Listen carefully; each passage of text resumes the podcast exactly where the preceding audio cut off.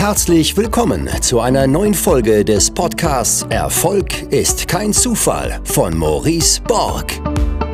Du wirst in diesem Podcast von den Learnings erfolgreicher Unternehmer, Investoren und anderen inspirierenden Persönlichkeiten profitieren. In Experteninterviews bespricht Maurice Borg mit seinen Gästen das Wichtigste rund um die Themen Aktien, Immobilien, Steuern, Vermögensaufbau und Persönlichkeitsentwicklung. Und jetzt viel Spaß bei der neuen Folge.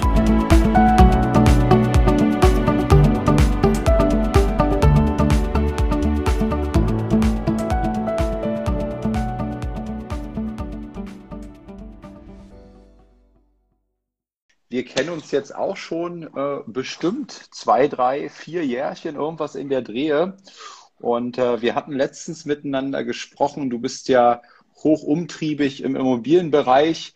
Und du sagtest zu mir, Mensch, Maurice, äh, du machst da immer saugute Inhalte, aber vielleicht auch teilweise für ein, ja, das habe ich mir jetzt ausgedacht, hast du gar nicht gesagt, ähm, aber teilweise, ja aber. teilweise für ein älteres Publikum vielleicht. Und ähm, meine Geschichte ist ganz spannend auch für jüngere Leute. Und dann haben wir ein Stück weit darüber diskutiert, und du sagtest zu mir einen Satz und den fand ich sehr erstaunlich, dass das überhaupt möglich ist, nämlich, dass du im Immobilienbereich gestartet bist, ohne im Grunde sonderlich Eigenkapital zu besitzen und auch keine äh, sonderlich gute Bonität hast. Äh, und darüber wollen wir heute sprechen, über die Kernfrage, ähm, ist das überhaupt möglich? Ähm, und ich sag mal, in diesem Deckmantel dieser Kernfrage haben wir ganz viele Unterfragen vorbereitet und möchten euch, ja, heute, heute da viele Eindrücke geben. Ähm, und dann lasst, lasst direkt mal starten, um das so ein Stück weit aufzubauen. Ähm, vielleicht kannst du dich kurz vorstellen, ja, was du machst und vor allen Dingen auch, wie du überhaupt zum Thema Immobilien gekommen bist. Ja, also danke auch erstmal nochmal für die Einladung und äh, für die Instagram Live Entjungferum, das habe ich gerade schon mitbekommen. ähm, ist ja doch irgendwie immer was anderes, aber ja, ich bin jetzt äh, 27. Äh, du hattest ja auch mit Tobi schon mal ein Interview vor, ja, schon eine ganze Weile. Ähm, ich glaube, du hast damals sogar deine erste oder zweite Wohnung mit uns gekauft, ne? Die zweite, ähm, ja.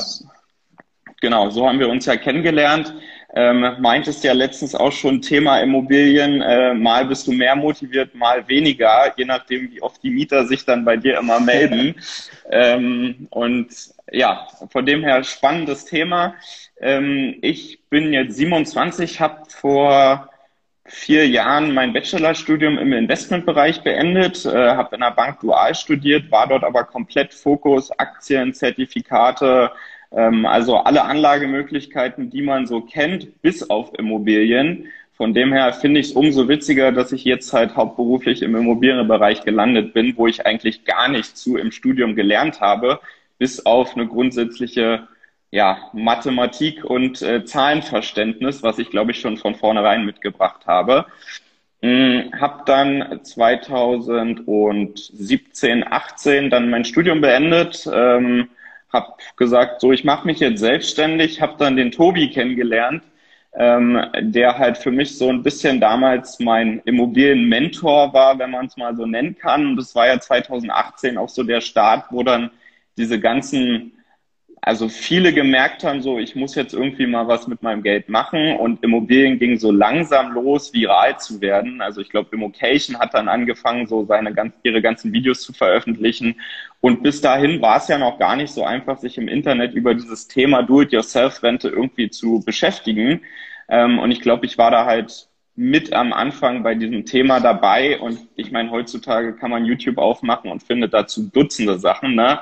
Ähm, und bei mir war es dann halt so viel Learning by Doing, habe mein Studium beendet, habe gesagt, ich mache mich jetzt selbstständig ähm, mit dem Tobi zusammen. Das war dann vielleicht irgendwie eine Hilfe, aber äh, ja, kannte nicht wirklich viel zum Thema Immobilien. Ähm, und habe von Grund auf eigentlich angefangen, mir die Basics zu erarbeiten, die man heutzutage mit YouTube-Videos sich anschauen kann ähm, war eigentlich recht schnell gefesselt von diesem Thema, weil ich sag mal, dieser Oberbegriff, viele denken, Immobilien kaufen erfordert erstmal gut, ein Grundverständnis von was mache ich da überhaupt, weil wir reden halt über größere Summen, ne? aber denken, es ist super schwierig. Ich muss jetzt, weiß ich nicht, 50.000 erstmal ansparen, um die erste Wohnung zu kaufen, muss 4.000 Euro netto verdienen, damit ich überhaupt mal eine Wohnung kaufen kann. Und dass diese Eintrittshürden so hoch sind, dass die meisten dort eigentlich gar nicht mit starten können. Und ähm, also ich meine, wir beide wissen, es ist nicht ganz so krass. Klar hat man mit mehr Einkommen auch eine bessere Ausgangslage und kann auch mehr kaufen, schneller skalieren und so weiter aber die Einstiegshürde ist halt durchaus geringer. Und ja, habe dann nach einem halben Jahr mich mit den Basics befasst, ähm, als Selbstständiger ohne Bonität, gerade aus dem Studium rausgekommen, noch 20.000 Privatkredit über einen Studienkredit, mit wow. dem ich damals in Aktien investiert habe. Ähm, ja, irgendwie mit jemandem aus der Family angefangen, die erste Wohnung zu kaufen. Und ich kann mich noch erinnern, die habe ich nämlich letztes Mal wieder rausgekramt. Ich habe damals, es gab halt noch kein Immocation, eine, ähm, eine, eine PowerPoint-Präsentation für den aus der Family angefertigt, der davon auch gar keine Ahnung hatte. Ähm, und habe ihm erklärt, so was muss man bei Immobilien beachten. Und ähm, ja, so sind wir dazu gekommen, die erste Wohnung damals in Bernau bei Berlin zu kaufen, wo ich auch groß geworden bin ähm, ja, zahlt sich mit 200 Cashflow von, von selbst ab, quasi heute. Und das war so die erste Erfahrung, die ich gemacht habe, ähm, die mir gezeigt hat, okay, es funktioniert. Und, okay, dazu ähm, kurz, ähm, dazu kurz eine, eine, eine Frage oder eine, eine Rück, Rückmeldung, ob ich dich da richtig verstanden habe. Also die erste Wohnung, du hast dich selbstständig gemacht, dementsprechend ja noch keine betriebswirtschaftlichen Auswertungen groß zum Zeigen nee. vor einer Bank, um zu zeigen, passt auf, Jungs, ähm, das ist hier mein, mein Einkommen auch als in der Selbstständigkeit.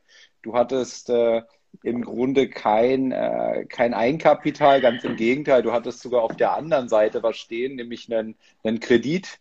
Ähm, und deine Lösung war jetzt quasi ein Co-Investment, in dem du eine gute Immobilie gefunden hast, die sich äh, gut angefühlt hat, gut gerechnet hat, kannst du ja vielleicht kurz nochmal ähm, zu der Immobilie auch was sagen. Und dann bist du in der Verwandtschaft rumgegangen und hast die Immobilie gepitcht und hast dir jemand gesucht, der Bonität und Eigenkapital hatte oder wie war das? Äh, ja, quasi so in die Richtung. Also man muss sagen, ich hatte im Rahmen meiner Selbstständigkeit so erstes Jahr äh, kein Einkommen oder irgendwas, weil irgendwo fängt das Business ja auch erstmal an. Wir wissen alle, wie schwierig das ist, die, die ersten Schritte in der Selbstständigkeit zu machen, vor allem wenn man gerade aus dem Studium kommt. Und ähm, genau, habe mich mit dem Thema befasst, hatte null Bonität. Also man muss dazu sagen, Selbstständigkeit, bis man da zwei Jahresabschlüsse vorweisen kann, guckt dich die Bank halt nicht mal an. Und ähm, wie du sagst, kein Eigenkapital und habe dann halt überlegt, okay, die Wohnung ist halt aber cool. Ähm, mit wem könnte ich das jetzt gegebenenfalls machen, der mir vertraut? Und ich glaube, da kommen wir später auch nochmal drauf zurück. Vertrauen ist halt hier so wirklich das, das Key-Element. Ähm, wer mir vertraut und ich habe halt gesagt, okay, mein Skill in dem Moment ist jetzt, ich habe mir eine gute Immobilie rausgesucht. Ich habe die Due Diligence gemacht. Ich weiß, was man dort in der Lage in der Vermietung kriegen kann. Ähm, war auch ehrlich gesagt eine perfekte Ausgangslage, weil unter Marktwert war von einem ähm, Eigennutzer, der quasi ausgezogen ist, vier Zimmerwohnung, also auch sehr gefragt und äh, konnte man direkt quasi zu Marktpreisen neu vermieten. Und äh, ja, mit dieser Ausgangslage bin ich dann zu meinem damaligen ja, Freund meiner Mutter gegangen, ähm, der mir schon immer irgendwie vertraut hat, was das Thema Investments und Zahlen angeht, einfach weil ich es auch studiert habe und zu dem Zeitpunkt auch schon, ich sag mal, ihm so ein paar Anlagetipps gegeben habe, ähm, der Festanstellung hatte, ein paar Euro rumzuliegen hatte als Reserve und habe zu ihm gesagt, pass auf, ähm, lass uns das zusammen machen. Wie gesagt, mit dieser super klasse PowerPoint-Präsentation haben wir uns eine halbe Stunde hingesetzt, äh, habe gesagt, guck mal, die zahlt sich von selbst ab. Ich kümmere mich darum und du nimmst den Kredit auf und die Bank hat mich damals, glaube ich, nicht mal mit in den Kredit reingenommen. Also ähm, ich war zwar im Grundbuch dann mit drin als halb-halb Eigentümer, ähm, aber er hat quasi den Kredit und die Bonität gestellt, hat das Eigenkapital gestellt ich meine, was auch immer man dann nachher dafür einen Deal macht, da kamen dann auch noch andere Stories später dazu. Da, da verhandelt man dann halt vielleicht anders, aber bei der ersten Immobilie hatte ich halt nichts und ähm, habe damit aber diese erste Erfahrung gemacht und dieses Vertrauen gesammelt. Äh, guck mal, es funktioniert und wir haben das ein halbes Jahr gemacht. Dann kam halt auch die zweite Immobilie und die dritte und so weiter. Aber darauf baute es halt auf, wo man dann halt vorzeigen konnte, guck mal, ich habe hier was und das funktioniert und ich kenne mich damit aus. Und äh, ohne da jetzt äh, zu tief in eure, äh, in eure, sage ich mal, in euren Deal einzusteigen, aber es ist ja schon eine interessante Frage auch für, für andere, die du vielleicht jetzt mit dieser Idee inspirierst. Also zu sagen, ich könnte mir vorstellen, viele Studenten, die, äh, die mich oft anschreiben, Thema Immobilien begeistert sie, aber naja, ähm, gerade noch Studium, da kann man sich eben keine Immobilie ähm, leisten, da kriegt man eben noch keinen Kredit und so weiter. Ähm, nichtsdestotrotz gibt es ja Menschen, die total äh, motiviert sind, trotzdem da jetzt was zu machen. Und für all die Menschen wäre das Co-Investment ja durchaus jetzt eine Lösung. Und jetzt stellt sich ja schon die Frage, ähm, was kann ich, wie, wie sieht denn so ein Deal konkret jetzt aus? Also ähm, ich gehe jetzt auf eine Person zu und sage, pass mal auf, ähm, biete dir folgenden Deal an. Du besorgst den Kredit ähm, mit deiner Bonität, die du hast. Ähm, müssen wir schauen, ob wir eine 110% Finanzierung bekommen oder vielleicht auch nur 100% Finanzierung und die Nebenkosten, die bringst du mit als Eigenkapital. Das ist deine Aufgabe. Und meine Aufgabe ist zum einen, diese Immobilie ausfindig zu machen, die sich Cashflow positiv meinetwegen rechnet, die unter, unter Marktpreisen verkauft wird. Also ich, ich sorge dafür, dass wir einen geilen Deal haben und dass wir, dass wir zum Beispiel, so könnte ja der Deal aussehen, dass die Wohnung zehn Jahre vermietet wird, ich für die, äh, für die Neuvermietung zuständig bin und all den operativen Aufwand. Und nach zehn Jahren verkaufen wir diese weil nach zehn Jahren ist sie dann steuerfrei und machen 50-50 oder wie? Genau, also so in die Richtung und ich muss halt auch immer sagen, so diese 50-50-Geschichte finde ich da auch einfach am fairsten, weil ich meine, keiner will sich da irgendwie benachteiligt führen. Ähm, je nachdem, über welche Größenordnung wir da halt im Endeffekt auch reden. Und es gibt natürlich auch verschiedenste steuerliche Konstrukte. Manche Banken sagen, ich will nicht jemand im, im äh, sage ich mal, als Eigentümer haben, der nicht auch im Kredit mit drinne steht. Ähm, manche Banken, also dann, dann macht man es halt über stille Beteiligungsgesellschaften oder wie auch immer. Da gibt's äh, die verschiedensten Modelle, aber genau so wie du es gerade beschrieben hast, ähm, bin ich dann auf ihn zugegangen, habe gesagt, so ich kümmere mich darum und wir machen das zusammen und äh, habe dann natürlich erstmal eine Kalkulation vorgelegt, die es zu erfüllen gilt oder zu belegen gilt und habe es im Endeffekt auch dann genau so vermietet, ähm, mit Cashflow, mit von selbst abbezahlen. Und äh, ich meine, dann, dann kommt die Story nach hinten raus, wo man dann halt auch sieht, okay, die Idee, die ich ursprünglich hatte, funktioniert halt. Ähm, und äh, ja, damit kommt dann halt die Sicherheit, weil am Anfang war es nur eine Theorie, ne? Ein Investment muss ich dann halt auch erstmal so umsetzen. Ähm, es funktioniert und das hat mir natürlich super viel Sicherheit gegeben, ähm, nachdem man dann so diese eigene erste Erfahrung gemacht hat, ähm, sich auch dann vielleicht auf diese Person natürlich verlassen kann, weil ich hatte jetzt keinen EK, falls noch irgendwie was gekommen wäre zu dem Zeitpunkt. Ähm, aber ich glaube, viele Studenten stecken halt irgendwie auch in so einer Situation und sagen, hey, ich habe da Bock drauf, aber die nächsten drei Jahre habe ich da ja sowieso noch gar keine Chance mit anzufangen. Ne? Und äh, ich kriege das vor allem jetzt gerade, wo man dann natürlich irgendwie einen Track Record und Trust aufgebaut hat. Das wird natürlich immer einfacher, als wenn man jetzt von Null anfängt. Ähm, ja, aber wenn du es dann halt einmal belegen kannst, ich habe jetzt immer mehr Leute, die sagen so, ja, meine Mutter hat Eigenkapital rumliegen und äh, ich bin halt nur mal jung und die will damit irgendwas machen, weil auf dem Konto gibt's ja nichts oder sie zahlt sogar was und würde mir das Geld geben und ich könnte damit jetzt eine Wohnung kaufen. Ne? Und äh, wenn es halt nicht im Familienkreis ist, dann, dann ist es vielleicht im Freundeskreis ähm, weil irgendwie einer dann schon fünf Jahre älter ist und schon eine Festanstellung hat. Und ähm, die zweite Wohnung war dann halt damals auch mit meinem besten Kumpel, ähm, der halt vier Jahre älter ist, Festanstellung hatte und so weiter.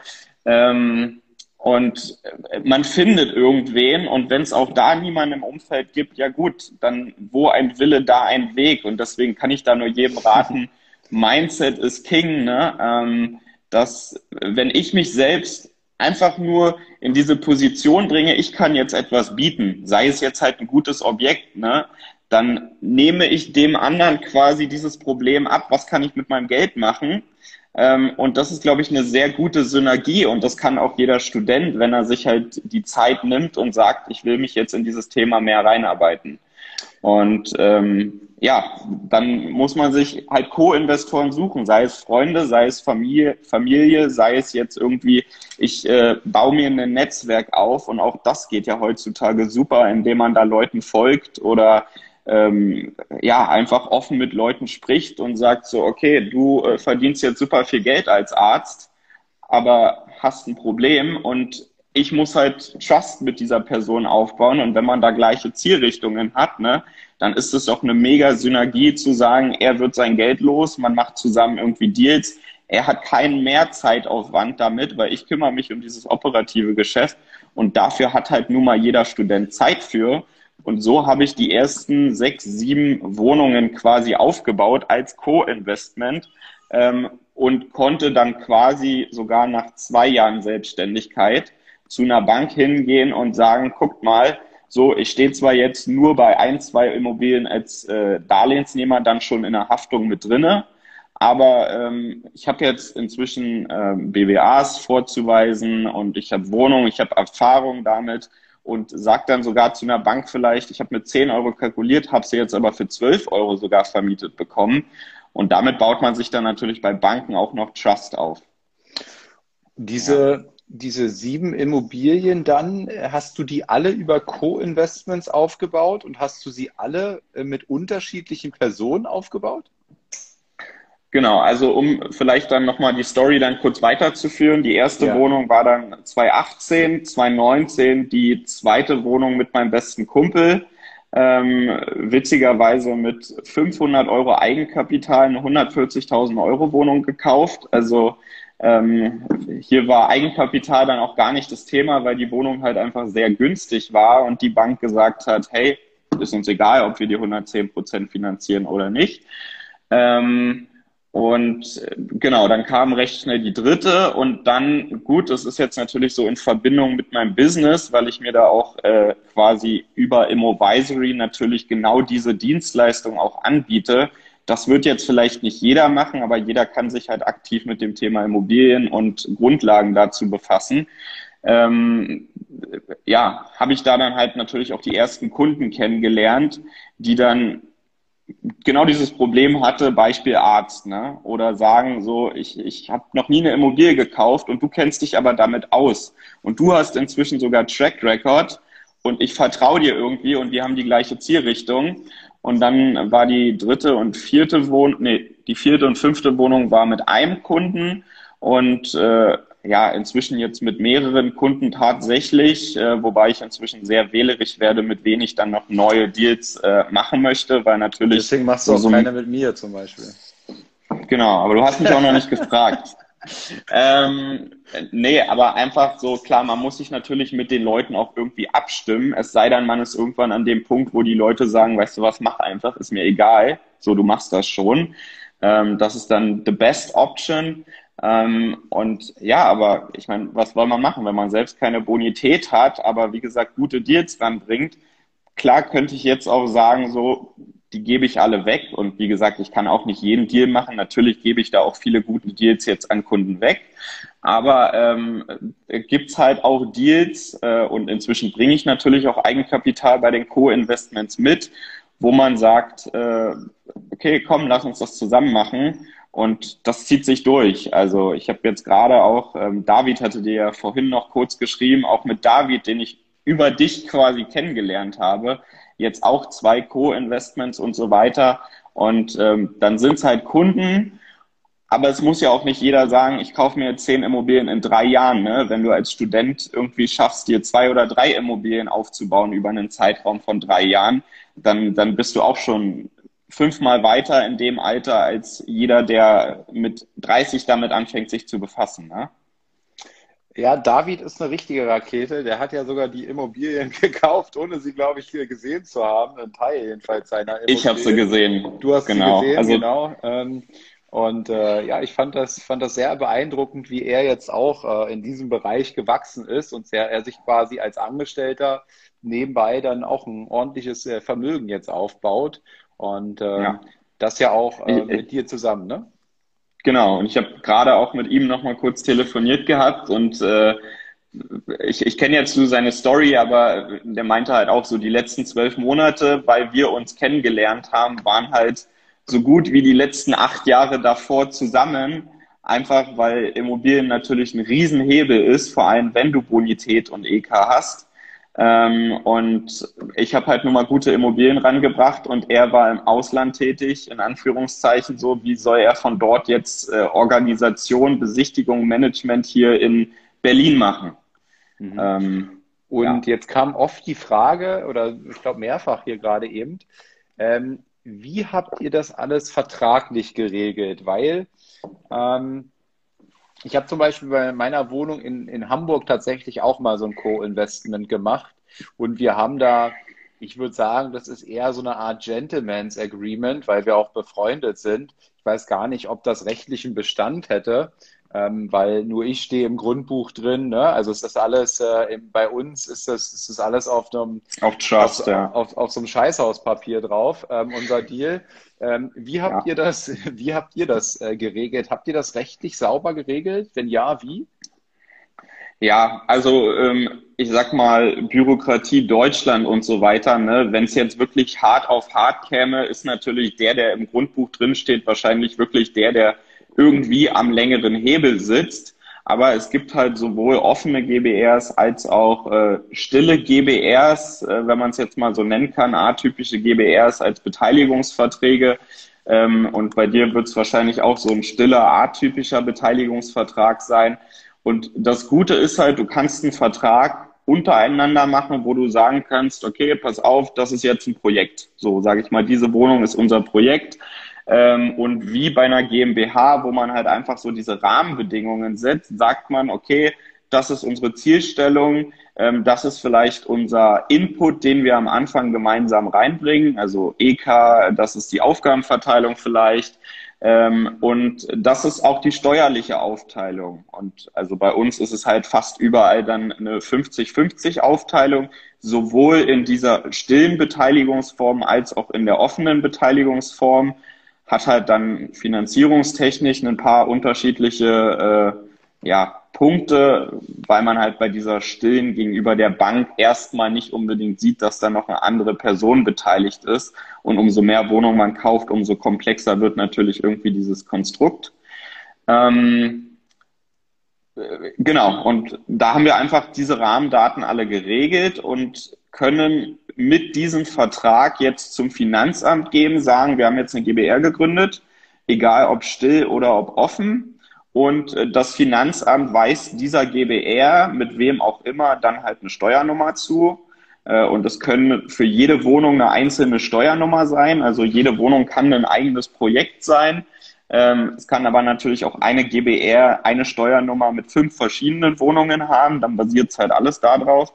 Und äh, ja, gegenüber dem Finanzamt rechnest du dann quasi jährlich diese Einnahmen prozentual zu. Und dann äh, hast du so wie du in deiner Einkommensteuererklärung halt deine eigenen Sachen angibst, weil sie halt nur dir gehört.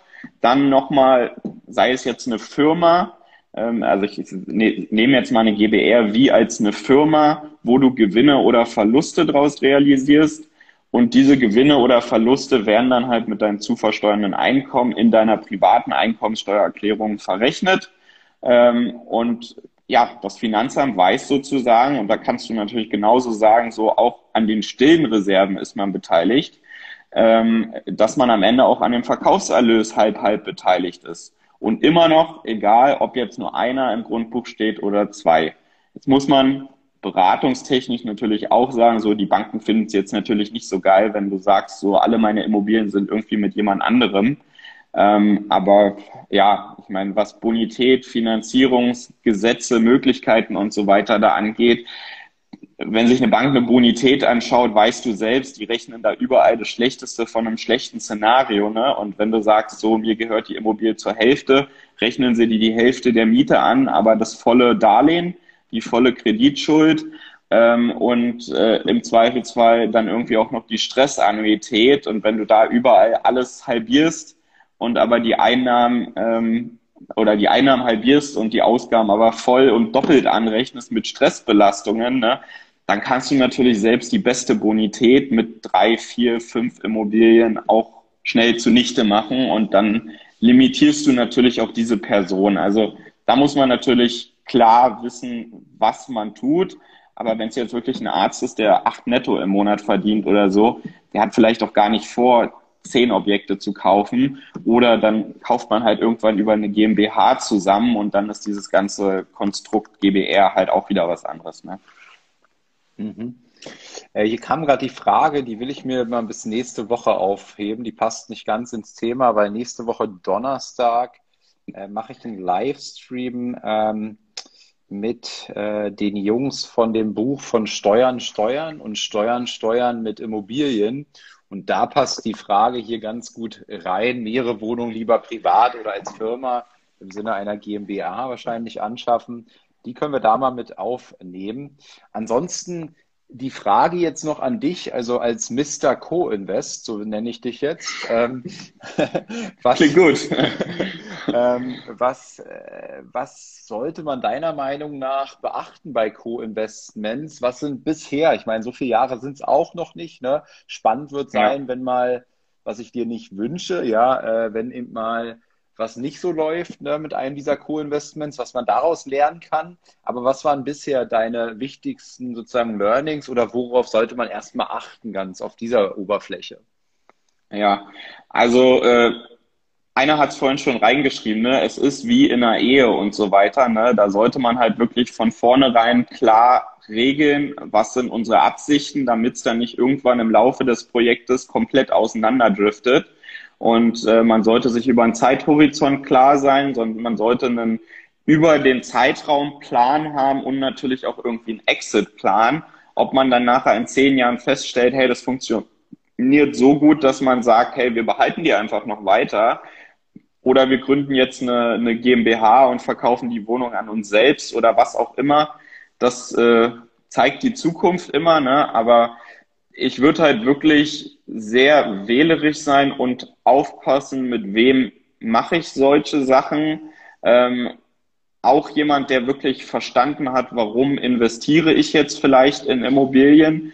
Ähm, also nicht jemand, der sagt, so, ich habe keine Ahnung, mach jetzt einfach mal, sondern wirklich jemand, mit dem man auch darüber sprechen kann, ne? weil ja, ist wie Aktien so, hier kauft ihr mal die Aktie und sobald mal irgendwie eine Kleinigkeit in eine andere Richtung geht, kommen dann die großen Zweifel und oh, sollen wir jetzt verkaufen und oh, war das jetzt so schlau? Ähm, da würde ich wirklich sehr wählerisch sein und das ist, glaube ich, auch das Wichtigste. Und ich meine, mit David oder so oder auch mit ein, zwei Kunden, wenn man da wirklich über einen gewissen Zeitraum feststellt, so man hat voll das gleiche Mindset und ähm, ist zusammen und ich glaube, das hast du von vielen schon gehört, gemeinsam ist man oftmals stärker, ähm, weil sich verschiedene Synergien da ähm, ergänzen, dann äh, ja, hat man damit halt viele Möglichkeiten. Ne? Aber wirklich sehr wählerisch sein, mit wem mache ich so ein Investment, weil es ist wie eine Ehe, die man da eingeht. Und ich muss echt sagen, so die Leute, mit denen ich jetzt Immobilien zusammen habe, so, die gehören mit zu meinem engsten Freundeskreis und Vertrauenskreis weil wir reden ja halt über sechsstellige, teilweise siebenstellige Summen, die man sich teilt. Ne? Mhm.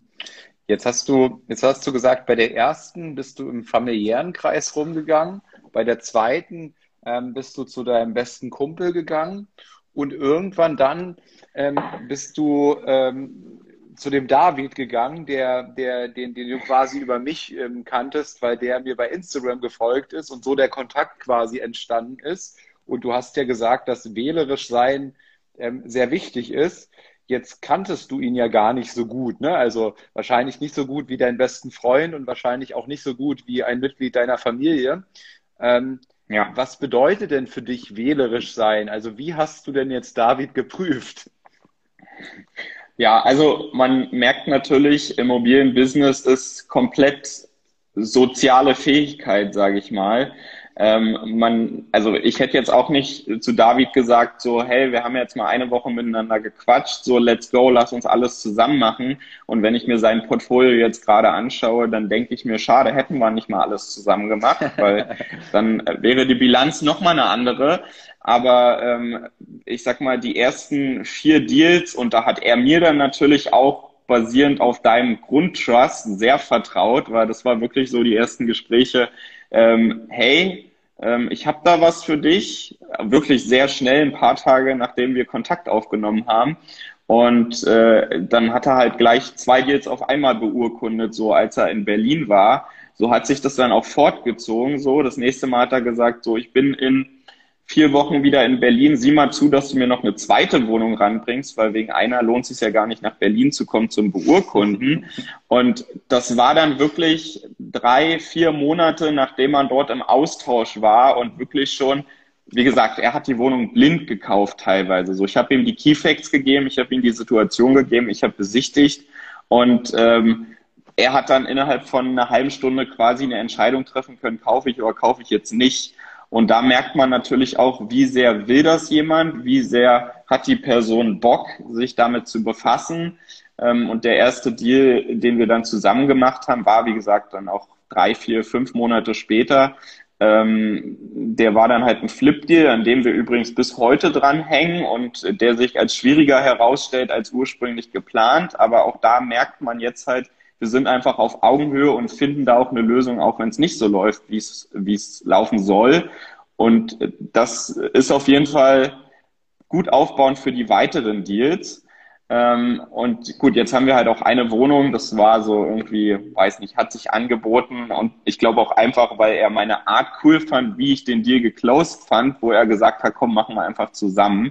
So, also wir haben jetzt noch keine Riesensummen zusammen, ähm, aber man merkt halt anhand der Persönlichkeit dann einfach, äh, passt das, versteht der diese Materie und hat er da Bock drauf, ja.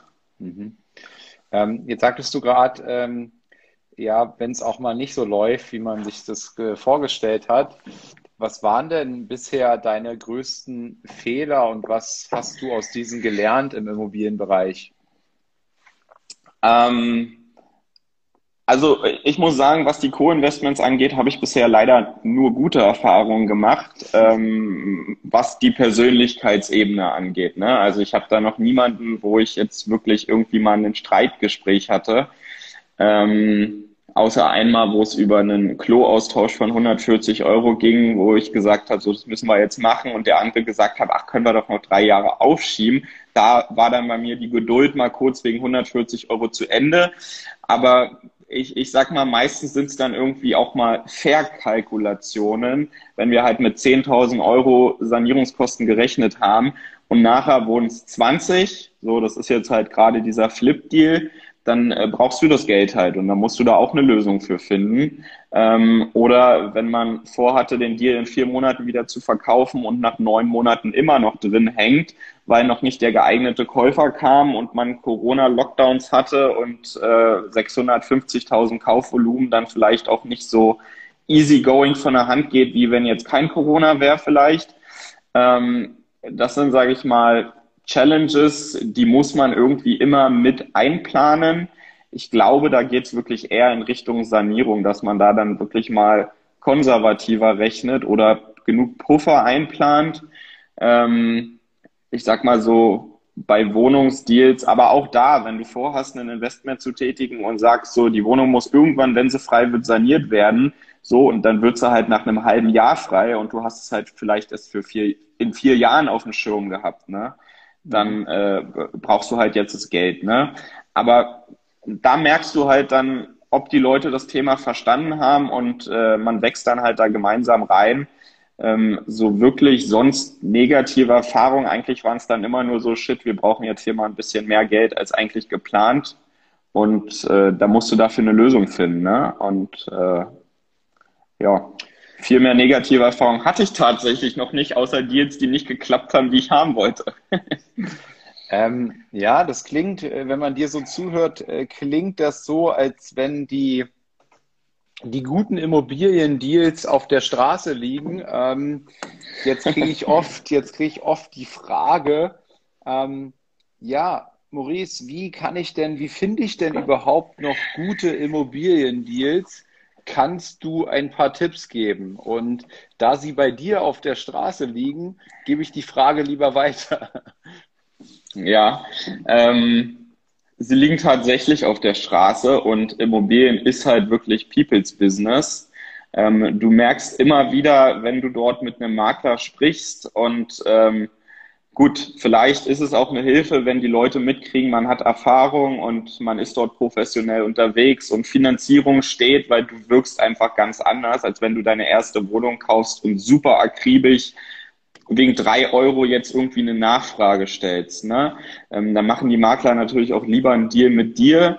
Ähm, aber mit der Zeit, und das kann auch jeder Student, wenn er sagt, ich arbeite mich jetzt in den Markt ein, wo ich halt gern investieren möchte, dann macht man Besichtigungen, dann klappt mal irgendwann der fünfte Deal und diesem Makler bist du auf jeden Fall wohlgesonnen. So, das ist keine Geschichte von heute auf morgen, sondern eine Geschichte von ein Jahr, zwei Jahre, drei Jahre. Aber wenn du dann auch positive Erfahrungen mit Makler gemacht hast, dann kommen auch dort mit der Zeit, sage ich mal, mal wieder ein Angebot. Und das ist witzig, weil wir haben letzte Woche Freitag gesprochen und ich habe äh, eine Wohnung besichtigt oder ein Haus besichtigt von mit dem Makler, mit dem ich meine erste Wohnung damals in Bernau gekauft habe.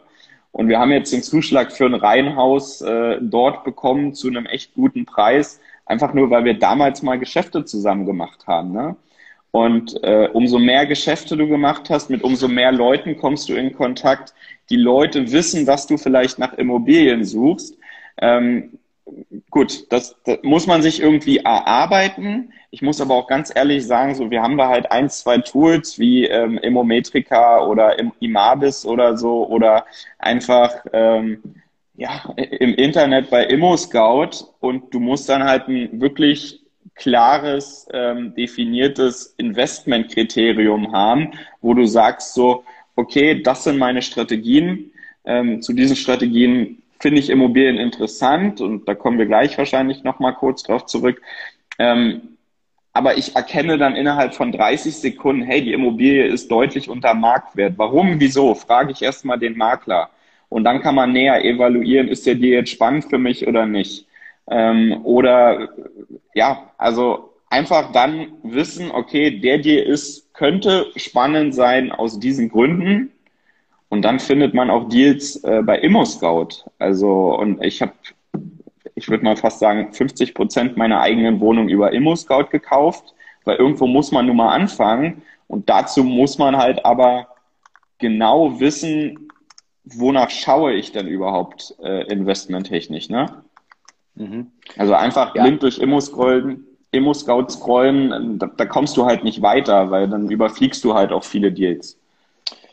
Ja, ich glaube dazu zwei Punkte. Also einmal, ich habe letztens gelesen, äh, Immobilien seien Kontaktsport und die Menschen, die mich fragen, ähm, ähm, dass sie keine, wo man denn gute Deals findet und dass sie keine finden, wenn ich die frage, wie viele Kontaktgespräche habt ihr denn schon geführt, zum Beispiel mit Maklern, was ja jetzt deine Strategie ist, ähm, dann wird da wahrscheinlich rauskommen, noch gar keins. Ähm, und jetzt setzt ihr doch mal die Aufgabe 100 Maklerkontakte ähm, zu machen. Ne? Machst du dir, googelst du Makler in, in den Regionen, wo du interessiert bist, äh, Wohnungen zu kaufen und du machst mal 100 Anfragen und vielleicht auch nicht nur ähm, ganz feige per E-Mail. Ich sage ja mal, ich hasse E-Mails, sondern ruf doch da mal an und stell dich vor. Ja, sei doch mal anders als all die anderen faulen Schweine mit ihren E-Mails. Ja, äh, und das, das, das kann halt auch jeder Student machen, der sagt so, ich habe jetzt meinen Co-Investor und unsere Strategie ist klar.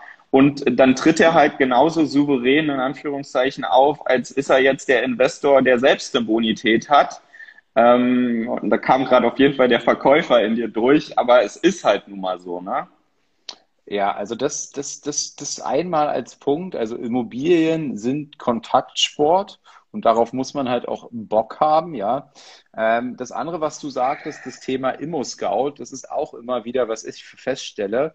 Ähm, jetzt sagst du, du hast Deals bei Immo-Scout gemacht. Ich habe selber ähm, auch einige meiner Immobilien waren bei Immo-Scout. Ähm, wie kann man bei Immo-Scout Immobilien finden? Nicht, indem man einmal in der Woche sich 20 Minuten Zeit nimmt und das Ding durchscrollt. Ähm, du hast gerade gesagt, beim Scrollen verpasst man vieles. Ich glaube gar nicht, dass das Problem ist äh, oder dass das das Problem ist, sondern dass das Problem häufig ist, dass gute Deals ganz, ganz schnell weg sind. Das heißt, wenn ja. du ähm, Sonntagabend mal bei ImmoScout reinschnupperst, dann muss es schon ein verdammter Zufall sein, dass du gerade den Diamanten erwischst, weil der muss ja, der muss ja kurz vorher reingestellt worden sein. Die meisten guten Immobilien sind nach wenigen Stunden weg. Warum? Weil die von einem Makler inseriert werden und sobald der 50 Anfragen hat, macht er das Ding zu. Der weiß, 50 Anfragen reichen mir dicke, um das Ding zu verkaufen. Warum soll ich mich jetzt zuspammen lassen mit 1000 Anfragen? Den ich nicht ja. antworte, das ist ja dann auch wieder ähm, unprofessionell von mir als Makler potenziellen Kunden nicht zu antworten. Damit mache ich doch meinen Ruf kaputt. Also äh, das wird er nicht tun. Was ist also die Lösung? Die Lösung ist entsprechend mit Alerts, die kannst du dir stellen bei ImmoScout, bei ImmoWelt, überall. Ähm, und da kannst du auch einstellen, wann du benachrichtigt werden willst. Also sobald eine Immobilie mit deinen entsprechenden Suchkriterien neu eingestellt wird, kriegst du eine E-Mail, kriegst du eine SMS-Benachrichtigung. Und da reicht es auch nicht, jeden Tag einmal benachrichtigt zu werden. Wahrscheinlich, wenn meine Hypothese jetzt so wahr ist, musst du sogar stündlich informiert werden, um dann schnell die Anfrage rauszuschicken, um einer der Ersten zu sein, bis der Makler dann die Hütte zumacht. Also ähm, so ähnlich war es bei meiner Wohnung in Hamburg die ich auch im Co-Investment quasi gekauft habe. Und ähm, Mo, mein Kumpel, der hatte die ganz schnell angefragt und die war nach einer halben Stunde äh, weg, die Immobilie, weil man mich immer fragt, wie hast du eine Wohnung in Hamburg für 72, nee, für 74.000, äh, 500 oder so gekauft? Das gibt's doch gar nicht. Doch, es gibt schon. Nur, ja, äh, du musst halt verdammt schnell sein, ja. Und äh, das sehen die meisten Leute halt gar nicht, weil es schon wieder online weg ist, wenn die mal das nächste Mal schauen, was los ist, ne? Ja, genau. Also das vielleicht auch noch so als, als Hinweis, als Tipp. Also wenn ihr ernsthaft daran interessiert seid, auf den großen Portalen zu suchen, ähm, da gibt's Tools, die hast du ja auch genannt, also sogenannte äh, Meta-Suchmaschinen, da die, die ja. durchsuchen dann quasi all die Portale, also die haben dann die Zusammenfassung von, was weiß ich, eBay Kleinanzeigen, Immowelt, ImmoScout, was auch immer da alles gibt. Ähm, da ja. stellst du einmal deine Suchkriterien ein und kriegst dann die Benachrichtigung. Ähm, sowas kann man sich auch besorgen. Wie teuer sind die in etwa? Du weißt das bestimmt. Ehrlich gesagt, ich zahle die gar nicht selbst, aber ich ja. glaube heutzutage zwischen 50 und 100 Euro im, im Monat oder sowas, aber ja. dann wirklich die guten. Ähm, und klar, also es gibt natürlich jetzt Standorte, da bist du äh, täglich mit mehreren Anfragen versorgt. Äh, ich meine, wenn du jetzt irgendwie im Speckgürtel von Berlin schaust oder so, da musst du halt auch äh, ja ein bisschen Geduld mitbringen, weil da kommen halt nicht regelmäßig Anfragen. Ne? Mhm. Und da noch ein Zitat zu, was ich sehr passend finde in diesem Immobilienbereich mit diesen Online-Portalen auch. Ähm, nicht die Großen fressen die Kleinen, sondern die Schnellen die Langsamen. Und das passt äh, hier wunderbar, ja. weil du kannst als Student mit Geschwindigkeit sicherlich sehr viel wettmachen, weil du musst dir vorstellen, dein entscheidender Vorteil gegenüber zum Beispiel so einem berufstätigen Schwein wie mir ist deine Schnelligkeit in dem Bereich. Wenn ich die ganze Zeit in irgendwelchen Terminen hocke, dann kann ich nicht ständig auf meine E-Mails achten und irgendwelche Anfragen bei ImmoScout machen. Wenn du die Zeit ja. hast, das zu tun, dann hast du einen entscheidenden Wettbewerbsvorteil mir gegenüber. Ich habe zwar dann das Eigenkapital, die Finanzierung und so weiter, aber eben nicht die Schnelligkeit. Und da kann dein Vorteil sein und da kann auch dein Vorteil in der Argumentation, ähm, in der Suche eines Co-Investments sein. Genau, weil ich meine, so ein Arzt, der hat halt auch keine Zeit dafür, ne? Und deswegen ist, glaube ich, das ist auch so der Keypoint, den ich immer wieder von vielen Kunden von uns höre. Die verdienen alle sehr gutes Geld. Aber also wir hatten letzte Woche einen Deal, da, da hatte ich selbst nicht mal die Zeit für. Der kam dann, oder morgens um neun habe ich dann da den Makler erreicht. Der meinte, ja, so um elf ist er vor Ort. Und ich dann erstmal so, ja, fuck, um elf bin ich aber nicht vor Ort. Es war sogar bei mir zu Hause in der Nähe. Und ähm, ich kannte den Makler von früher schon. Und ich meine, da war ein anderer Interessent plus mich hätte eingeladen. So, also recht gute Chance, dass man den Deal dann kriegt. Und da habe ich gesagt, so, okay, habe mich umgehört, wer kann da für mich hingehen? Und so schnell muss man dann halt auch einfach, wenn es ein wirklich mega Deal ist, sein, wie du vorhin sagtest, so eine halbe Stunde und dann halt sich die Zeit einräumen, weil wir reden hier vielleicht über einen Einkaufsgewinn von 30, 40.000 Euro. Und klar, wenn jemand jetzt Vollzeit berufstätig ist, kann er nicht sagen, so, äh, Chef, ich mache mal zwei Stunden Mittagspause, ich muss mal eine Wohnung angucken. Aber wir reden hier halt vielleicht auch über einen Jahresgehalt, was man äh, verdienen kann, einfach nur, weil man so eine Wohnung kauft. Und äh, die Zeit sollte man sich definitiv nehmen oder als Student dann halt sagen, so, ja, mega, wenn ich dazu die Gelegenheit habe, so, dann tue ich alles, um das zu kriegen, ne? Ja, also was in dem Thema Immobilien drin ist, das sehe ich ja gerade am eigenen Leib, wenn ich mir die, die aktuellen Preise ansehe, wenn ich mir ansehe, wie hoch meine Verbindlichkeiten sind und ich habe meine Wohnung ohne Eigenkapital gekauft, außer die erste, also alles irgendwie 110 Prozent Finanzierung, sogar noch mehr. Ähm, und wenn ich jetzt mal hochreche Marktpreis minus meiner offenen Verbindlichkeiten, dann habe ich in diesen wenigen Jahren ein Vermögen von über einer halben Million Euro geschaffen. Und jetzt mal angenommen, die Preise würden stillstehen für die nächsten, keine Ahnung, acht Jahre und ich würde dann alles verkaufen, dann muss man sich das mal vorstellen, 500.000 Euro ähm, Gewinn, ja, Ge Gewinn netto, äh, dafür ja. muss ich eine Million Euro brutto äh, als Arbeitnehmer verdienen, ja. Und um eine Million als Arbeitnehmer zu verdienen, ähm, da müssen muss man relativ viel arbeiten, kann ich aus Erfahrung sagen. Ja, ja da, da, kannst du selbst ein Mega-Gehalt verdienen und äh, schaffst das nicht. Und auch ich muss sagen, und äh, also auch die letzten Jahre liefen bei uns echt gut. Ähm, ich habe trotzdem mehr Vermögen aufgebaut durch Einkaufsgewinne, durch ähm, Deals. Und da rede ich jetzt gar nicht mal von der Strategie selbst, dass sie sich vielleicht von selbst abbezahlen, einfach nur diese Bilanz abzüglich äh, Verbindlichkeiten, die man dort hat. Ne? Ähm, und also das ist auf jeden Fall ein Riesenhebel. Und äh, ja, da, da, da sehen wir auch einfach schon den, den Hauptpluspunkt beim Thema Immobilien. Ne? Auch wenn du immer sagst, ich habe da keine Lust, mich selbst drum zu kümmern. Ja, also das ist, äh, das ist für mich auch der Hauptpunkt gewesen. Ne? Das, das, jetzt habe ich gerade von, von dieser halben Million Euro gesprochen, ja, aber wie habe ich diese halben Million Euro erschaffen?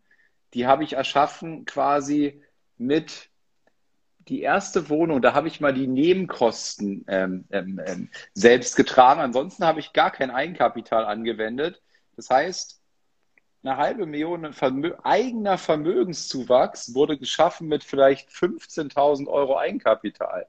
Ähm, und wie man aus 15.000 Euro 500.000 Euro machen kann, ähm, weiß ich nicht, da kenne ich mich zu wenig mit Krypto aus, aber das äh, klingt ja fast nach einer Krypto-Story, die ich hier erwähne, ja. Ähm, ja. also, Jetzt hast du natürlich eine etwas privilegierte Ausgangslage durch dein Einkommen, wo die Banken dann natürlich auch sagen, okay, ähm, aber da kommen wir auch gleich nochmal beim Thema Finanzierung zu. Ähm, wird jetzt nicht jeder schaffen, aber selbst wenn du bei jedem dir die Nebenkosten mitbringst, so nimm mal da einen Zeithorizont von drei, vier, fünf Jahre, sag mal, du nimmst 10.000 mit und finanzierst was, kaufst was für 100.000 und hast nur die Wertsteigerung von fünf bis zehn Prozent pro Jahr. So, da muss ich nicht mal über die Tilgung reden. Ähm, du hast nach zwei Jahren deine Nebenkosten in Wertsteigerung schon wieder raus. Und äh, ja, wenn du da einen Zeithorizont von zehn Jahren mitbringst und die EZB tut ja nun mal alles daran, äh, dass es auch aktuell in diesem Trend so weitergeht und äh, dass die, die Vermögenswerte steigen, beziehungsweise die, die ähm, ja, Fiat-Währungen, Euro, US-Dollar und so weiter an Wert verlieren, ähm, dann, dann ist the long run auf jeden Fall ein No-Brainer eigentlich. Mhm. Und ähm, sind das, ist das, das ist doch ganz spannend. Ist das so deine Aussicht Richtung, Richtung Zukunft? Also wie schätzt du die, die, die Zukunft, sagen wir mal, mittelfristig fünf bis zehn Jahre, langfristig 20 bis 30 Jahre von Immobilien ein? In Deutschland? Genau, also das war jetzt so eine allgemeine Frage, quasi unmöglich eigentlich zu beantworten, weil du, kannst jetzt halt nicht sagen, der Immobilienmarkt in Deutschland, ne? weil es gibt den Immobilienmarkt in Zentrallagen von Großstädten, es gibt den Immobilienmarkt in Speckgürteln. Auch da gibt's Ausnahmen, weil auch dort, wenn der Immobilienmarkt heiß gelaufen ist, findet man noch gute Deals, weil vielleicht die Mieterstory oder so eine sehr spannende ist. Ähm, und äh, ja, also ich, ich glaube, alles, was einen Zeithorizont von fünf bis zehn Jahren überschreitet, äh, würde ich jetzt mal sagen, kann man nicht wirklich aktuell beurteilen, äh, ob wir die nächste Währungsreform sehen, ob wir da mal eine größere Wirtschaftskrise sehen oder auch wieder so wie damals mal eine, eine, ja, eine neue Währung, die da vielleicht kommt und äh, damit ja komplette Veränderung der Zahlengrundlagen ähm, mit einhergehen.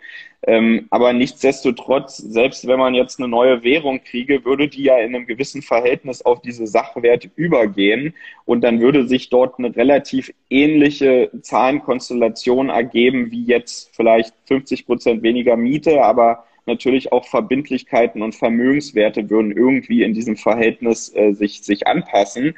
Und wenn ich dann noch eine Immobilie habe, die sich mit welcher Strategie auch immer Cashflow positiv trägt, so, ich, ich bin selbst kein Freund, jetzt auf eine reine Wertsteigerungsstrategie zu setzen. Ne? Ähm, und die müssen jetzt auch nicht zehn Prozent im Jahr steigen. So klar, wenn du ein Portfolio hast, dann freue ich mich da natürlich auch drüber. Ähm, dann, dann musst du auch nicht mehr weiterkaufen und verdienst jedes Jahr allein durch Wertsteigerung das, was andere mit einem Jahresgehalt verdienen. Aber selbst wenn du einfach nur sagst, so, okay, ich fange jetzt früh an und habe in 30 Jahren diese Immobilie abbezahlt, so, alleine dann hast du ein passives Einkommen und kannst eigentlich schon sagen, so, okay, die Rente ist auf jeden Fall erstmal safe. Und sind wir mal ehrlich, so die staatliche Rente, weiß ich nicht, wie lange die noch safe ist. Also ist ja auch ein heißes Thema. Ähm, ich glaube, dass also das Geld muss aktuell irgendwo hin, zumindest in den nächsten fünf Jahren sehe ich auch, also die EZB wird sich noch viel Zeit kaufen und wahrscheinlich auch noch viele Maßnahmen im Ärmel haben, bis wir jetzt wirklich mal eine größere ähm, ja, Umstrukturierung oder Verwerfung sehen, weil keiner will sowas natürlich. Ähm, von dem her glaube ich weder an stark steigende Zinsen ähm, in den nächsten paar Jahren, meine persönliche Meinung, ähm, und ich glaube auch, dass Immobilien im mittelfristigen Zeithorizont fünf, zehn Jahre auf jeden Fall erstmal spannend bleiben. Wenn dann mal die Zinsen wieder auf sechs, sieben Prozent gehen sollten, aber dazu müssen, wie gesagt, viele andere Parameter sich erstmal verändern, dann muss man natürlich neu evaluieren, ähm, weil ja, dann, dann muss man halt Preis, Zins und so weiter alles irgendwie nochmal neu ähm, abwägen sehe ich nicht im kurzfristigen Zeithorizont. Und äh, ja, damit sind Immobilien erstmal weiterhin auf jeden Fall spannend. Mhm. Jetzt hast du, jetzt hast du gerade schon so einen kleinen Einblick gegeben in deine Strategie, also im Sinne von ähm, dir, dir ist Cashflow wichtig. Hier kam gerade auch die Frage, macht nur Deals mit positivem Cashflow? Ich will dir mal die Frage anders formulieren was ist für dich ein guter Immobiliendeal? Ähm, welche Kriterien muss der erfüllen? Wie gehst du an dieses Thema? Vielleicht kannst du da auch mal einen Einblick geben, wie auch andere das äh, übernehmen können. Ja, also äh, ich, ich sag mal, und deswegen auch wieder der Immobilienmarkt ist nicht der Immobilienmarkt. Ich rede jetzt einfach mal von Berlin und äh, Berliner Speckkette und so weiter, weil da bin ich halt tagtäglich aktiv und bewerte meine eigenen Deals. Diese Due Diligence muss natürlich jeder für seinen eigenen Standort, äh, sage ich mal, machen. Und ich glaube, da haben die in Norddeutschland natürlich noch mal etwas bessere Karten, weil ich glaube, der Immobilien- und Renditemarkt in Süddeutschland, der ist wirklich ganz schön heiß gelaufen. Aber auch da, ich kenne mich dort nicht so gut aus, auch da zeigen ja viele Leute, gibt es noch gute Deals. Ähm, meine Strategie wäre es halt nicht für 15.000 in München irgendwie mir eine Einzimmerwohnung zu kaufen. Ne?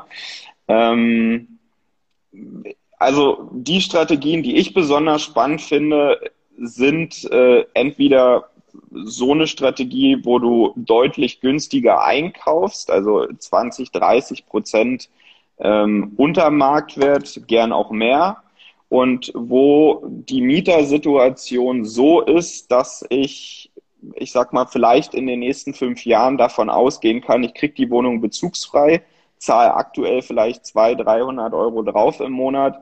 Und wenn sie bezugsfrei ist, kann ich sie halt aber einmal sanieren und dann Sondervermietungskonzept, WG, was auch immer und je nach Standort funktioniert. Und da habe ich inzwischen mit WG und Airbnb und so auch schon viele Erfahrungen gemacht. Wenn man sagt, man will aktiv mit Immobilien Geld verdienen, dann sind natürlich so aktivere Modelle wie WG ähm, ja spannend. Ähm, und wenn die Wohnung dann frei wird und du aus so einer Wohnung, die du 30 Prozent unter Marktwert kaufen kannst, halt eine WG in der Neuvermietung machen kannst und auf einmal einen Cashflow von 500 Euro aus so einer Wohnung nach Kosten rausziehen kannst, ist das natürlich mega. Also ich habe drei Wohnungen im Bestand, ähm, wo die Mieter halt jenseits der 90 sind, die ich alle circa 20, 30 Prozent unter Marktwert gekauft habe, so. Und ich wünsche denen, dass die lange leben, ne? aber also die werden auch keine 120 und früher oder später können sie vielleicht nicht mehr die Treppen hochsteigen oder ähm, ja, die Wohnung wird halt einfach dann frei. Ähm, sowas finde ich spannend und da nehme ich halt einfach den Long Run und nehme gerne in Kauf, da 200 Euro im Monat äh, drauf zu zahlen, wenn ich im Einkauf 60.000 gespart habe. Plus dazu, die Bank sagt halt auch bis zu einem gewissen Punkt, ja geil, die Wohnung ist ja viel mehr wert. Ähm, dann, dann sind wir vielleicht auch noch bereit, wenn du dir einen Track Record aufgebaut hast, noch die Nebenkosten teilweise mit zu finanzieren weil zumindest für die Bank die Immobilie, die Lage gut bewertet ist. Und äh, da ist der Hebel dann natürlich noch größer. Die zweite Strategie ist, äh, okay, das Optimum wäre natürlich Cashflow positiv neu vermieten können, weil sie bezugsfrei ist und noch unter Marktwert einkaufen. Da wissen wir beide so, die kommen selten im Jahr vor und da muss man super schnell sein und entweder man findet so ein Deal oder halt nicht. Auch den gibt's heute noch. Ähm, den gab es letztes Jahr, den wird es auch nächstes Jahr noch geben, wenn man dort aktiv hinterher ist. Und ähm, ja, dann halt auch Deals, wo man sagt, die sind halt nur mal gerade genau am Markt oder vielleicht leicht runter und ich kann sie sofort Cashflow positiv äh, vermieten. Das sind eigentlich so die drei Strategien, weil bei dem einen, selbst wenn du sagst, du kaufst dir jetzt einen Mieter, sag, sag mal, der ist 80 und der lebt da noch zehn Jahre drin und du zahlst zehn Jahre dafür drauf eine gewisse Wertentwicklung wirst du trotzdem haben mit der Immobilie. Und ähm, wenn du im Einkauf 60.000 gespart hast und im Monat 200 Euro draufpackst, so kannst du dir selbst ausrechnen, mal 12, mal 10 so, dann, dann hast du mit 36.000 immer noch einen Einkaufsgewinn, selbst wenn du 10 Jahre drauflegst. Und abgesehen davon sind diese Deals ja meistens, zumindest in Stadtlagen, nur deswegen günstig, weil die so eine schlechte Mietrendite haben. Und äh, die hebst du dann halt mit der Zeit leicht an.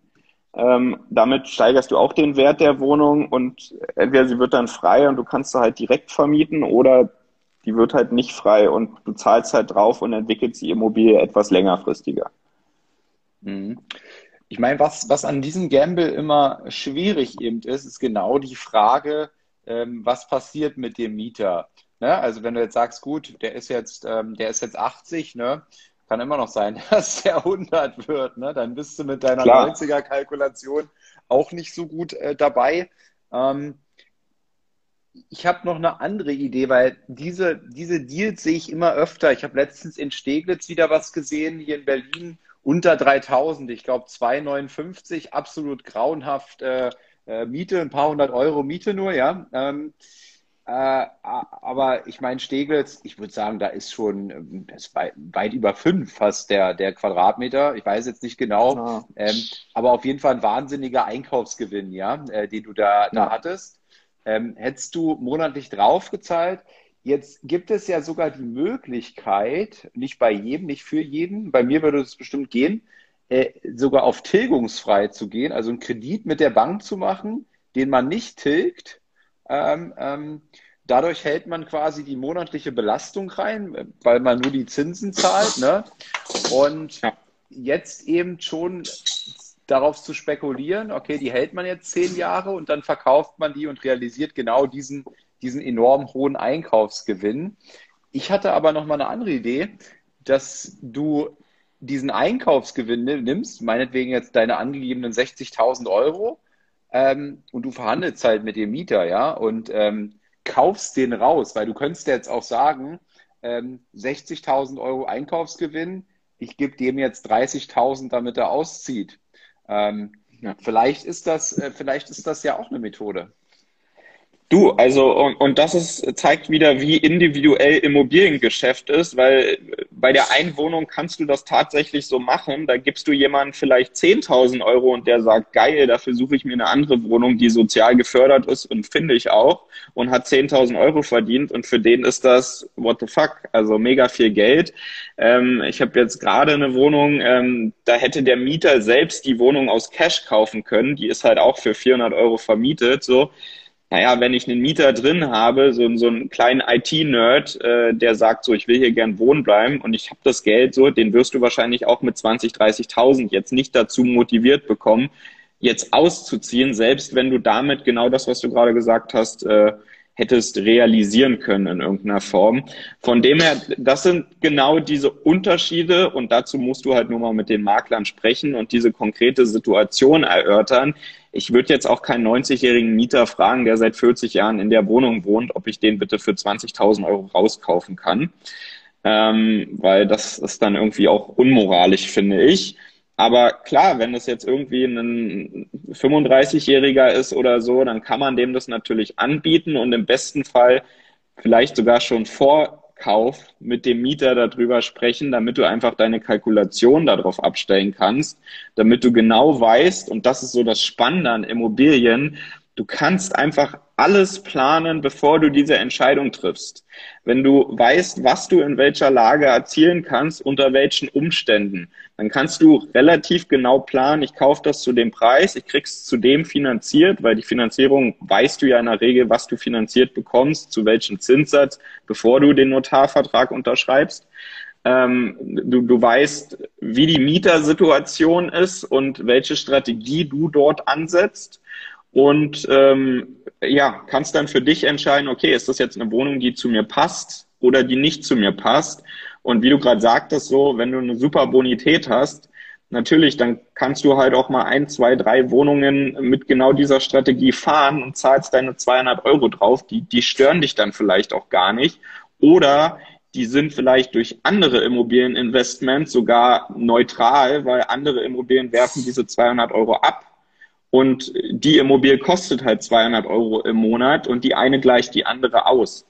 Ähm, dann kann man das natürlich machen. Wenn du jemanden hast, der drei netto im Monat verdient, so, dann macht er das genau zweimal mit so einer negativen Cashflow-Immobilie. Und dann muss er entweder zusehen, wie er seine Einnahmen erhöht, muss sich einen Co-Investor suchen, um weiter investieren zu können, oder ja, ist halt raus. Jetzt habe ich bei euch, bin noch bei Immovisory, ab und zu bekomme ich von euch auch äh, Deals vorgeschlagen und ich musste irgendwie in den letzten, äh, keine Ahnung, zwölf Monaten feststellen, dass die Brutto-Mietrenditen mich doch schon echt erschrocken haben. Ähm, jetzt habe ich keinen Einzelfall im Kopf, aber lass es mal irgendwas von zwei bis drei Prozent äh, äh sein, die ihr da ähm, trotzdem empfiehlt. Ähm, hast du da ein ja. konkretes Beispiel, wo du eine Wohnung empfiehlst, die eine Brutto-Mietrendite von zwei bis drei Prozent hat, die du als gutes Investment ja. hältst? Ja, also ich, ich kann da sogar eigene Wohnungen nennen. Ich hatte 2020 mal eine Wohnung ähm, in Friedrichshain für drei auf den Quadratmeter im zweiten Innenhof mit einer eigenen Terrasse und so weiter. Und da wohnt nun mal ein 94-jähriges Ehepärchen drinne. Ähm, okay. Ähm, die Lage würde ich jetzt mal gut und gern auf bestimmt fünf, vielleicht sogar sechs rechnen, weil du einen eigenen Garten im zweiten Innenhof mitten in Berlin hast. Bestimmt ähm, sechs, also locker sechs. Genau, so. Und ich habe jetzt halt einfach mal mit 67 Quadratmeter dort einen Einkaufsgewinn von 120.000 realisiert.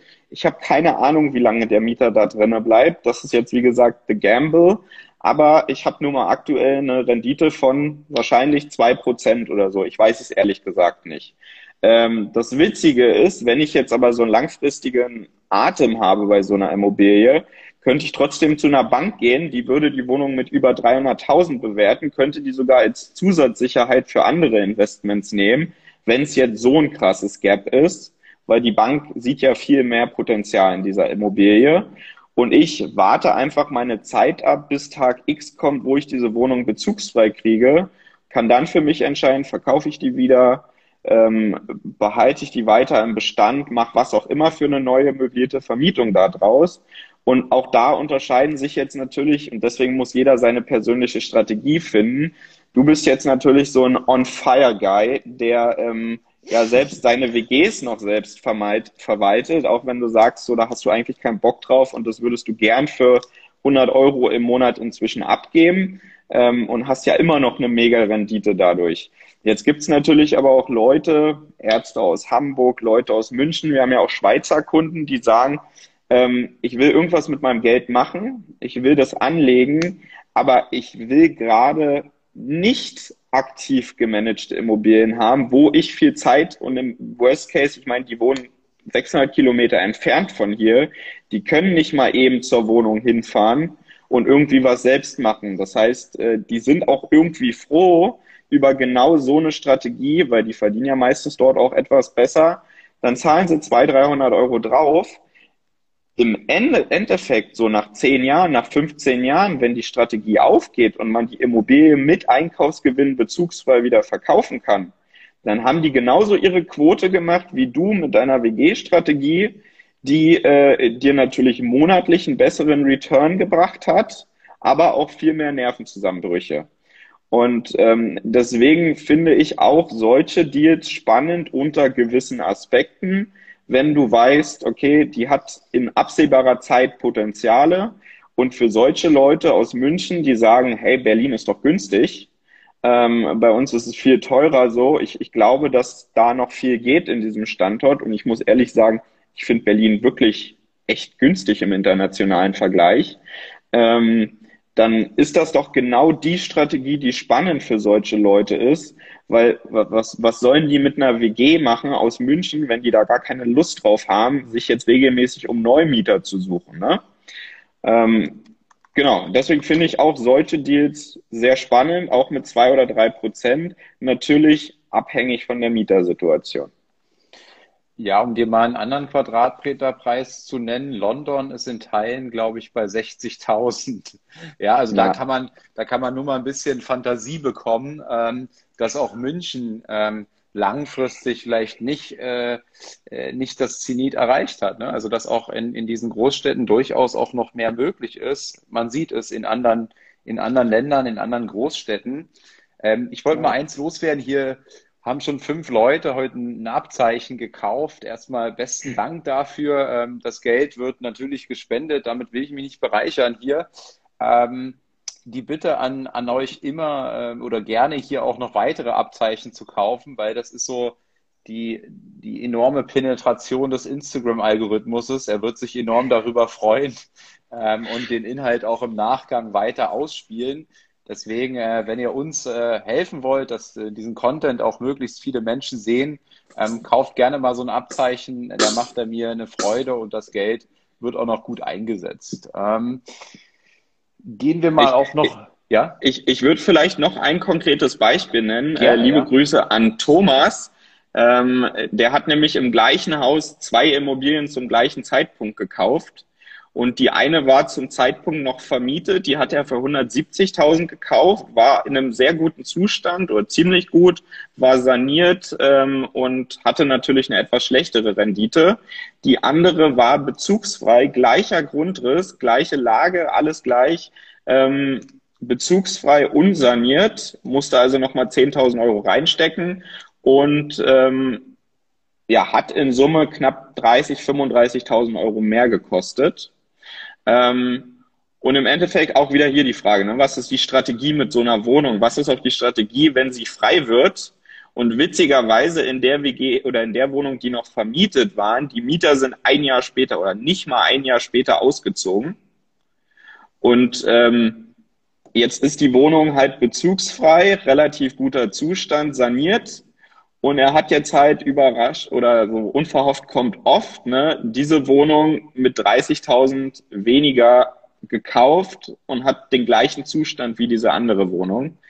Ähm, und das finde ich immer so ein, so ein ganz witziges Beispiel oder interessanter Vergleich. So im Endeffekt, am Anfang hatte er so Sorge vor dieser vermieteten Wohnung und du sagst ja auch immer, die muss Cashflow positiv sein. Alles andere ist doch ein dummes Investment, ne?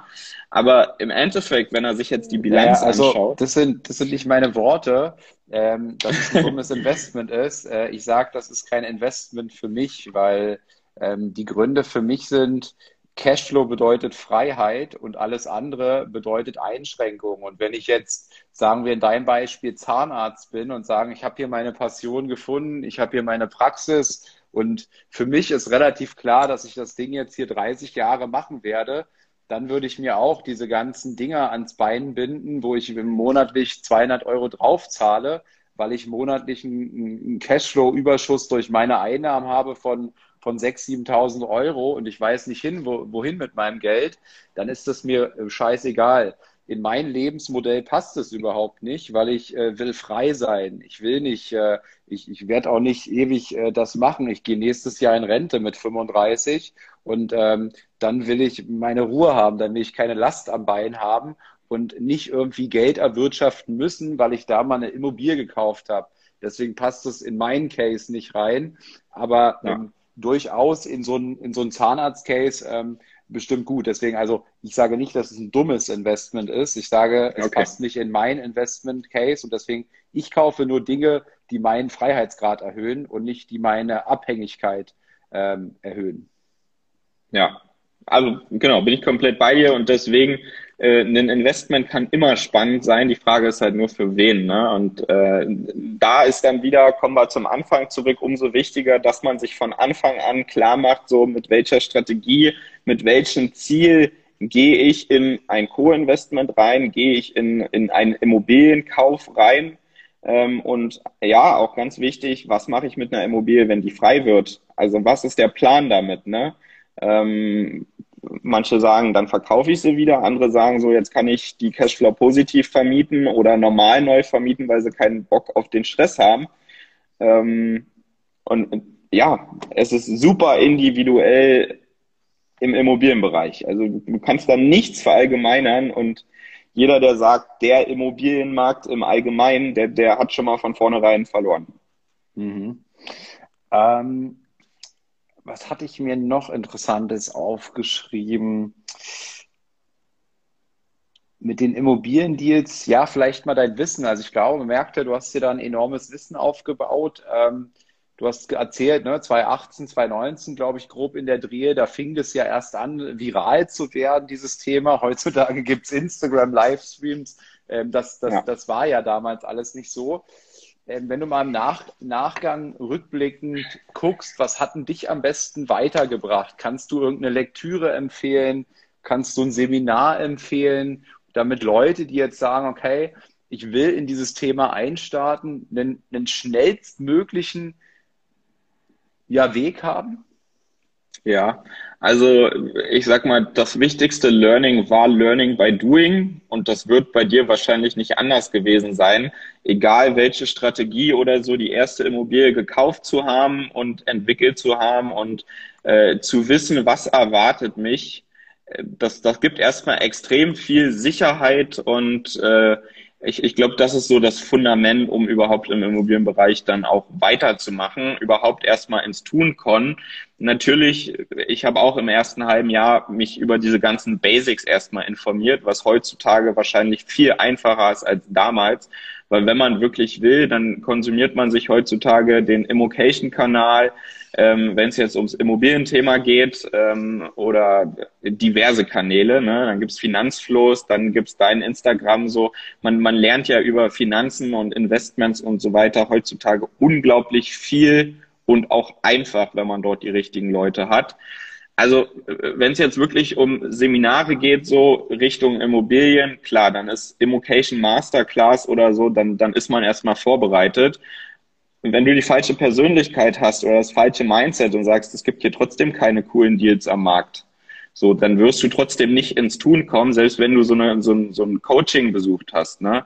Wir haben auch bei uns jetzt in Kooperation mit Immovisory auch ähm, SPK äh, Consulting. Auch da bieten wir so für Einsteiger einen, einen ja, Einstiegs-Crashkurs an, wo die Leute zumindest mal über ihre Strategie nachdenken, wo will ich investieren. Und ähm, ich sag mal, wenn man sagt, ich brauche ein Seminar, ich brauche Leute, die mir in den Arsch treten, dann soll man sich so ein Seminar buchen, kostet natürlich auch ein bisschen mehr Geld. Wenn man sagt, ich bin jetzt so ein Lesefuchs, das ist ja der Maurice, habe ich gehört. Ähm, dann, dann gibt's, ich habe selbst nicht gelesen, aber natürlich auch inzwischen Bücher von Immocation, Do-It-Yourself-Rente ähm, oder auch von Thomas Knedel. Ähm, ähm, und ich finde es halt aber auch genauso wichtig, wenn man diese ganzen Basics, die Theorie zum Thema Immobilien verstanden hat, das richtige Mindset und äh, die, die Persönlichkeit dahin zu entwickeln, dass man so zum Macher wird und äh, da ist dann auch ganz stumpf irgendwie reicher als die Geissens oder Rich Dad, Poor Dad, um da einfach diese ganze Theorie einmal ähm, und das Mindset verstanden zu haben. Und dann, wenn es natürlich und, und das merkt man, glaube ich, dann auch, wenn man wirklich mit einem Profi redet. So, äh, wir können uns jetzt auch eine halbe Stunde hier über Steuernthemen unterhalten, weil das gehört nun mal, wenn man mehrere Investments macht, dann irgendwie mit der Zeit auch dazu. Und auch da kann man super viel steuern. Und äh, das wäre jetzt auch ein Buch, was ich empfehlen kann. Steuern, Steuern. Das ist ja sowohl, ich sag mal, businessseitig interessant. Äh, du meintest ja, nächste Woche sprichst du mit denen, glaube ich, irgendwie sogar. Johann am, äh, Kö Am Donnerstag, genau. Donnerstag 20 Uhr, ja. Genau. Und ich meine, auch da sich mit diesem Thema Steuern, Zahlen, Verwaltung und so weiter zu befassen, da kommst du auch nicht drum rum irgendwie. Und dann sehe ich das, so doof das klingt heutzutage, wie als Zahlenspiel. Ich, ich kann eine Wohnung in zehn Minuten mir angucken. Wenn ich weiß von dem Makler, wie die Situation ist, treffe ich in zehn Minuten eine Kaufentscheidung über ein Investment, was vielleicht 200.000 schwer ist. Ne? Weil einfach rational auf Basis dieser ganzen Faktoren ist es für mich vielleicht ein gutes Investment oder nicht. Und da muss man natürlich erstmal hinkommen und muss dieses ganze ja, Grundverständnis aufbauen und du, du, du, wiederholen, wiederholen, wiederholen. Und dann geht das irgendwann. Und ähm, wenn du dann halt dich darüber hinaus auch noch in anderen Bereichen, wie zum Beispiel, okay, Steuertipps und Tricks, ne? Wenn du dann sagen kannst, so, okay, ich saniere jetzt die Wohnung, krieg dann sogar noch 40 Prozent vom Finanzamt wieder. Die Sanierung hat mir aber sogar die Bank bezahlt, ähm, erstmal als Kredit dann habe ich eine Wertsteigerung realisiert sozusagen der Wohnung und hab, krieg vielleicht noch irgendwie 3000 Euro vom Finanzamt zurück.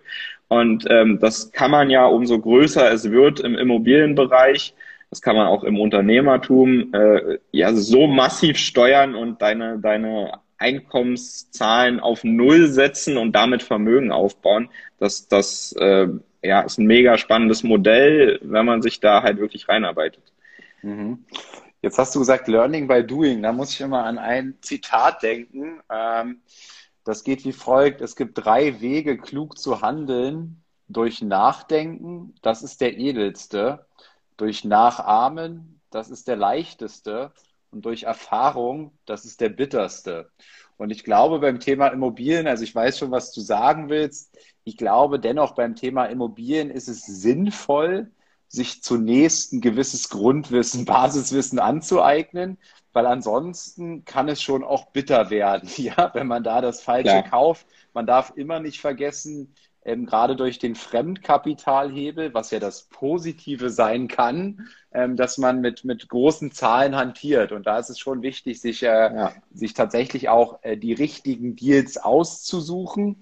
Ähm, aber dann, und ich glaube, da geht so hin, was du, was du, was du zum Ausdruck bringen willst, ist dann auch ins Handeln zu kommen. Ne? Also ich glaube, man muss nicht tausend Bücher gelesen haben. Ja, es gibt, äh, es gibt zahlreiche Bücher. Ich empfehle immer das Buch von Evocation, ähm, Florian Roski, einmal eins des Immobilienmillionärs oder Knedel, ähm, Erfolg mit Wohnimmobilien. Du brauchst aber nicht mal alle drei lesen. Du kannst auch nur eins davon lesen. Und aus meiner Sicht, wenn du eins davon gelesen und verstanden hast, dann läufst du los. Ja, dann kommst du ins Handeln. Dann kaufst du deine erste Immobilie und deine erste Immobilie wird selten der beste Deal sein, aber immer der wichtigste.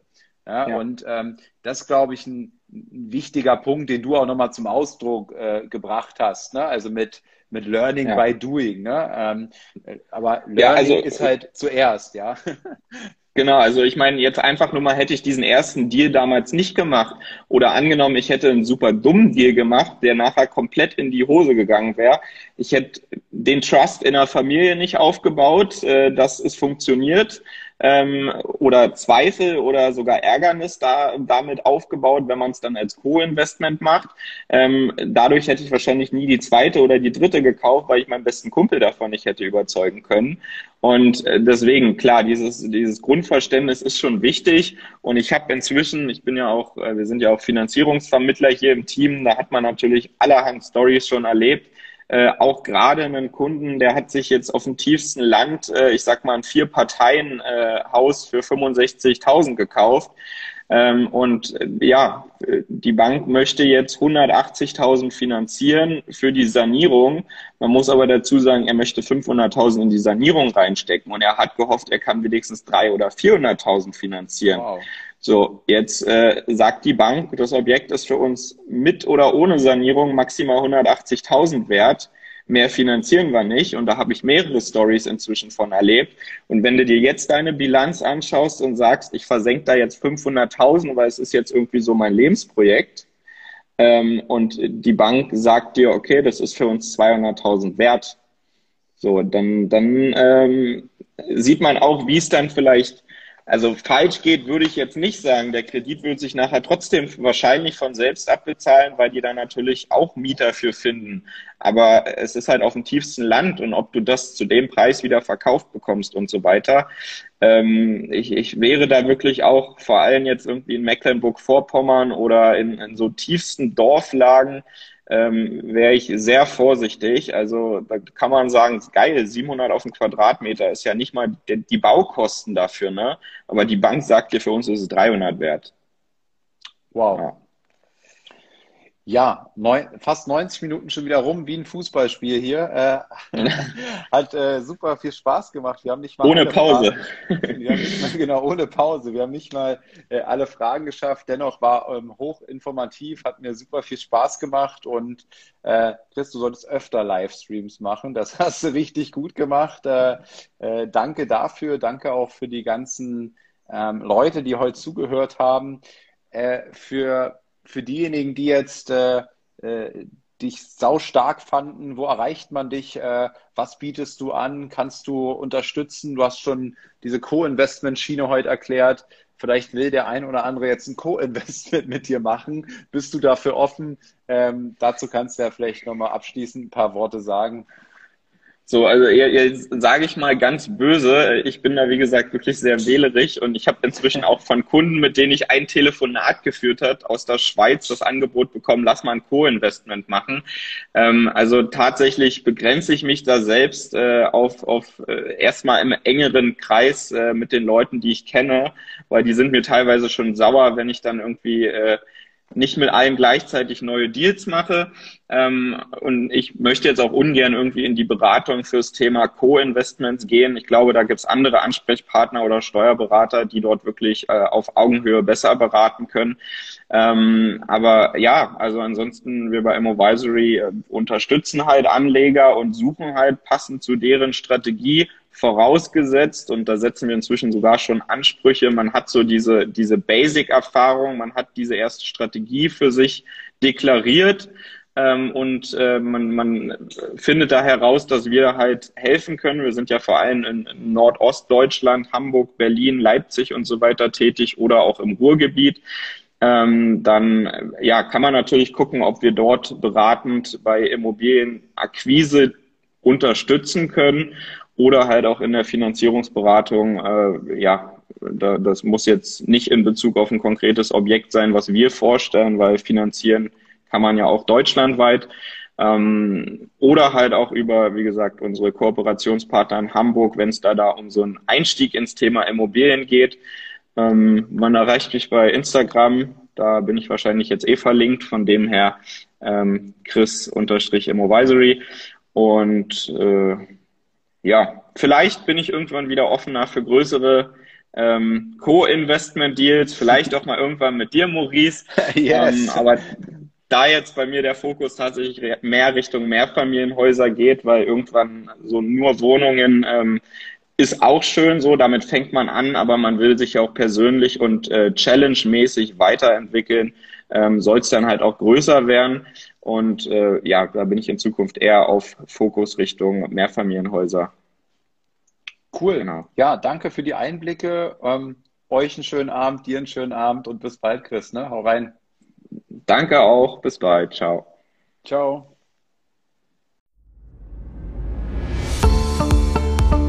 Das war eine weitere Folge des Podcasts Erfolg ist kein Zufall von Maurice Borg. Bitte nimm dir eine Minute und unterstütze uns mit einer Bewertung. Folge Maurice Borg bei Instagram und profitiere von seinen täglichen Buchausschnitten aus den besten Büchern unserer Zeit. Sein Profilname ist mb-maurice-borg.